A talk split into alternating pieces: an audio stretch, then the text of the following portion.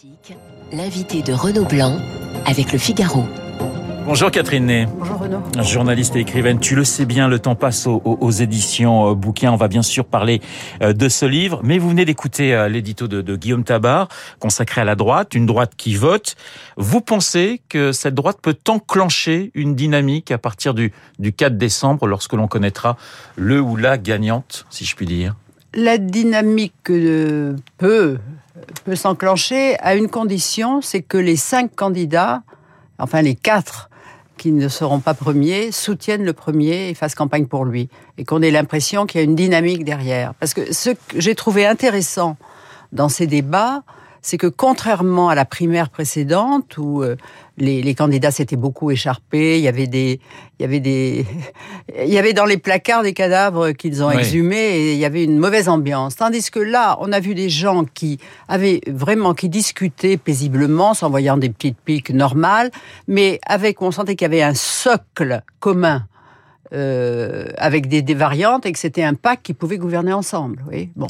Il faut, Alors, il faut conserver la droite doit conserver l'unité si elle veut oui, espérer avoir, oui. avoir une chance, c'est ça. Voilà. En enfin, je pense. Et vous voyez qui, Catherine Moi, je vois rien parce que ouais. je suis pas une voyante. Je trouve que chacun a eu son moment, mais je trouve que Valérie Pécresse s'est montrée euh, très solide. Et puis, et, et, moi, ma surprise, ça a été Eric Ciotti. Voilà. Et puis, euh, voilà. Les autres. Résultat donc et, réponse à, à, 14h30. Tu le sais bien, le temps passe, c'est le, titre du tome 2 de, vos souvenirs. Alors le livre couvre la période 1995-2017 et débute avec la victoire de, Jacques Chirac, la troisième tentative et la bonne. Victoire de Jacques, indissociable de sa fille Claude et d'une certaine manière euh, de son épouse Bernadette, même si au début on souhaite plutôt l'écarter de la photo de famille. Vous parlez, Catherine Ney, d'un trio infernal. Oui, parce que Bern... on n'imagine pas. Enfin, j'ai découvert d'ailleurs euh, à quel point Bernadette avait joué un rôle essentiel pour son mari pendant la cohabitation, euh, pendant la cohabitation où il était un peu enfermé dans son palais et où euh, le pouvoir était à Matignon avec Lionel Jospin. Donc, elle a rendu, elle, elle s'est démenée avec ses pièces jaunes. Elle est devenue une femme très populaire au point que pour les municipales, les candidats la LR réclamer. la oui. et elle seule et ne voulait personne d'autre. Les plusieurs de ces candidats, pas tous, ont été élus ou réélus. Et quand elle se promenait, les gens applaudissaient. Puis elle lançait des petites vacheries, des choses bien et, et, et c'est une femme très intelligente et qui s'est battue et qui disait, vous savez, euh, les, les Français croient que je suis le que Chirac est le mari de Madame Pièce jaune. Voilà, oui. elle voulait faire comprendre qu'il y avait sa popularité entraînée celle de son mari. Elle s'est beaucoup battue pour lui. Elle avait écrit ce livre formidable avec notre confrère Conversation. J'ai oublié Patrick de Car Patrick voilà. de Carolis. Voilà, qui était formidable et euh, et elle a joué un rôle très important. Alors ouais. c'est vrai qu'il y a un duo au départ. Hein, c'est oui. Jacques Chirac et Claude Chirac. Vous devez interviewer Bernadette à, à l'été de 1995. Vous vous rendez à l'Élysée. Vous demandez à voir Madame Chirac et on vous envoie directement dans, oui. le, dans le bureau de Claude Chirac. De Claude Chirac. Madame ouais. Chirac, c'était Claude Chirac. Alors je dis non, non, je viens voir Madame Chirac. Donc je suis arrivée avec cinq minutes en retard parce que c'est l'Élysée, c'est un grand palais. Oui. Et elle m'avait dit, mais vous ne saviez pas que le président était veuf. Voilà. voilà. Mais enfin, on sentait une femme qui était très triste et, et qui, a, et qui a vraiment, c'est vrai qu'il y a eu un, les problèmes entre la mère et la fille qui l'écartaient, ça a été quelque chose qu'elle a vécu douloureusement et que Jacques Chirac ne voulait pas trancher entre les deux, était un peu lâche aussi, quoi. Ça, il faut bien le dire. Alors, il y a, effectivement euh, les, bons mots de, de Bernadette Chirac dans, ce livre. Elle traite, euh, elle, enfin, elle, qualifie Alain Juppé de, de raisin sec, par exemple. Euh, Villepin, c'est Néron. On va revenir sur Villepin dans, dans, dans un instant.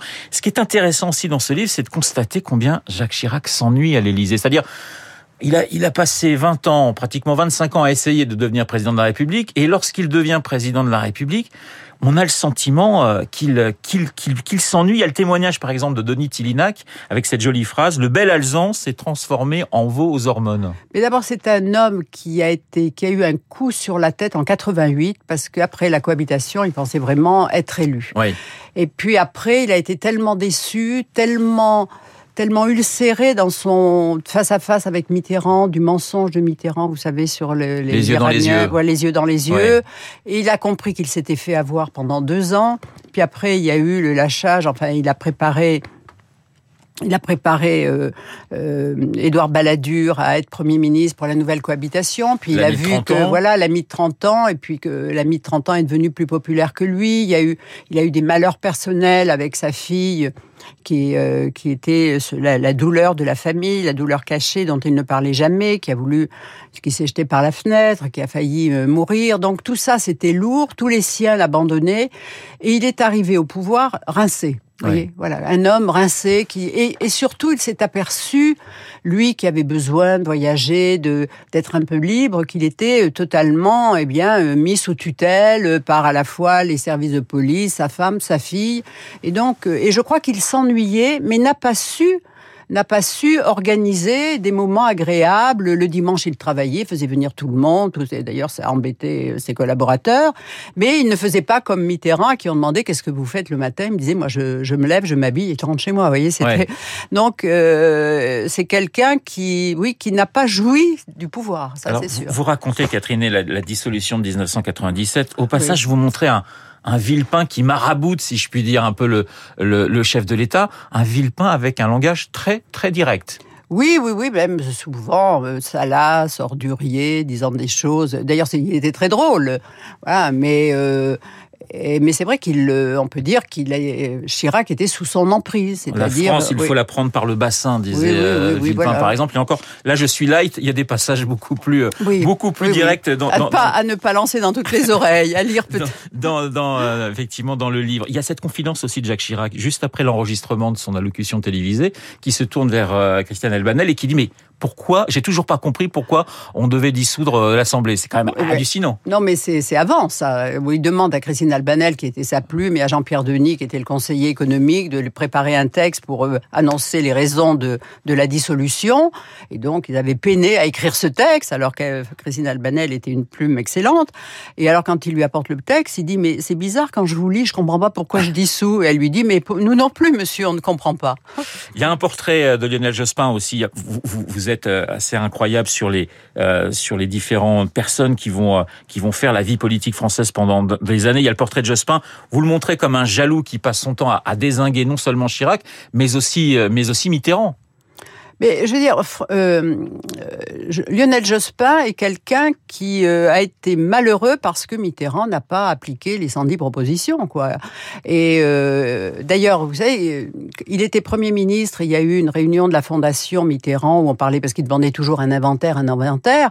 Et le Premier ministre Jospin a dit que la meilleure période de Mitterrand, c'était entre 71 et 81, c'est-à-dire qu'il le bloquait, il, il trouvait que la période au pouvoir n'avait pas été une bonne période.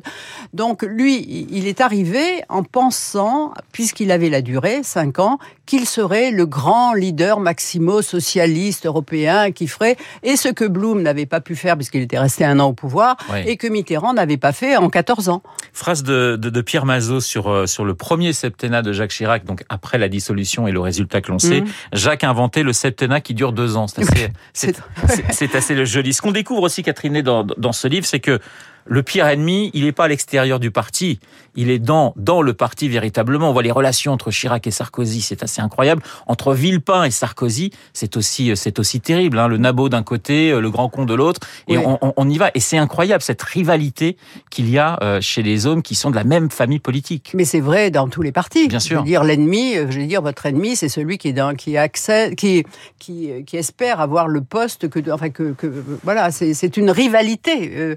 tandis que quand, entre, en période, hors période électorale, les rapports entre l'opposition et la droite, ça va plutôt bien parce que ça ne gêne pas. Ils se battent entre eux, vous voyez. Donc, c'est vrai, les vraies haines, elles sont à l'intérieur d'un camp, ce qui d'ailleurs se comprend. Un type qui ne peut pas garder sa femme ne peut pas garder la France, c'est ce que disait Villepin de Nicolas Sarkozy. Lorsque Cécilia est partie. Voilà. Et vous consacrez un, un, gros chapitre justement à, à, cette, cette histoire très personnelle entre Cécilia et, et, Nicolas Sarkozy. C'est vrai que c'est assez incroyable. Il, il gagne l'élection 2007 et c'est le type le plus malheureux de la Terre. Ah oui, oui, oui. Non, mais c'est vrai. C'est un cas unique de quelqu'un qui accède au pouvoir, qui réalise son rêve et qui est quitté par euh, la femme qu'il aime le plus au monde et dont il voulait faire sa Jackie Kennedy. C'est, ça a été une épreuve pour lui extrêmement douloureuse et, et cette histoire, pour la garder, qui lui a fait faire euh, toutes les erreurs qui ont fait qu'il a raté son entrée, euh, son entrée au pouvoir. Parce que si Cécilia n'était pas, n'avait pas fait tous ses caprices, il n'y aurait pas eu le bateau Bolloré, les vacances à Wolfboro aux États-Unis qui avaient choqué tout le monde et surtout et le Fouquet qui a fait qu'il est devenu le président bling bling. Alors vous êtes euh, vous êtes assez euh, assez cash avec vous-même, puisque vous dites, ah bah, les journalistes politiques ont-ils du flair?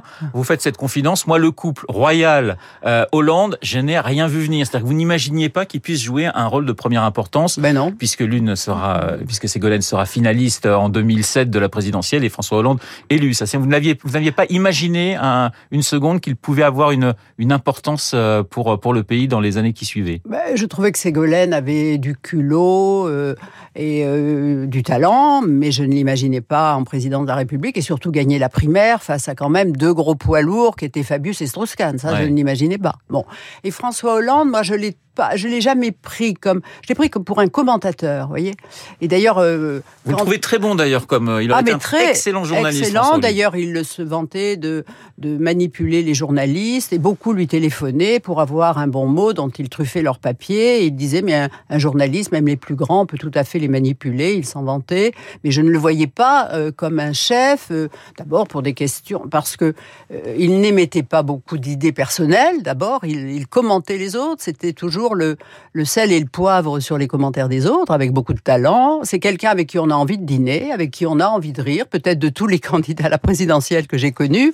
Mais pour être chef d'État, euh, je, ne dirais pas que non, j'aurais misé sur lui. Euh, premier enfin, première euh, vacances avec Valérie Trierweiler, vous, vous le qualifiez de les bidochons en vacances parce qu'ils prennent le train. Enfin, c'est-à-dire que le côté président normal, ça, ça vous déplaît au plus haut coin. Il y a cette phrase d'ailleurs de, de François Hollande qui est extraordinaire. Avant d'entrer dans mon bureau, je frappe à la porte pour montrer combien il est même étonné lui-même peut-être d'être à l'Élysée. Mais oui, oui, oui. D'ailleurs, la, première fois où on l'avait, on avait été invité à prendre un, pot avant le déjeuner, je voyais, il était assis, vous savez, sur le sur le bord du fauteuil, comme on attend chez le dentiste. Voyez, il n'avait pas pris position du siège, alors que quand on allait voir Nicolas Sarkozy, il était bien calé, bien appuyé sur le dos.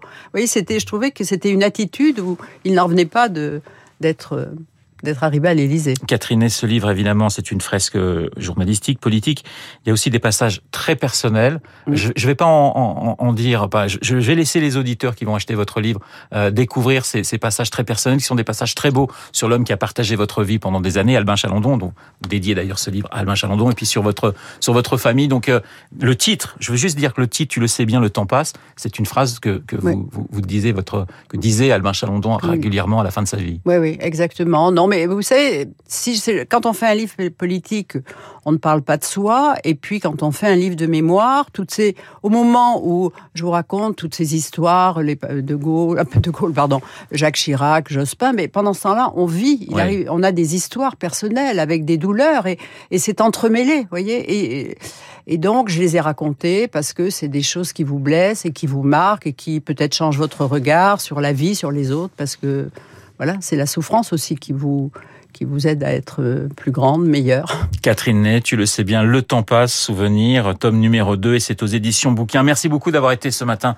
euh, mon invité. Il est 8 heures et pratiquement 28 minutes dans un instant l'essentiel de l'actualité avec Charles Bonnet.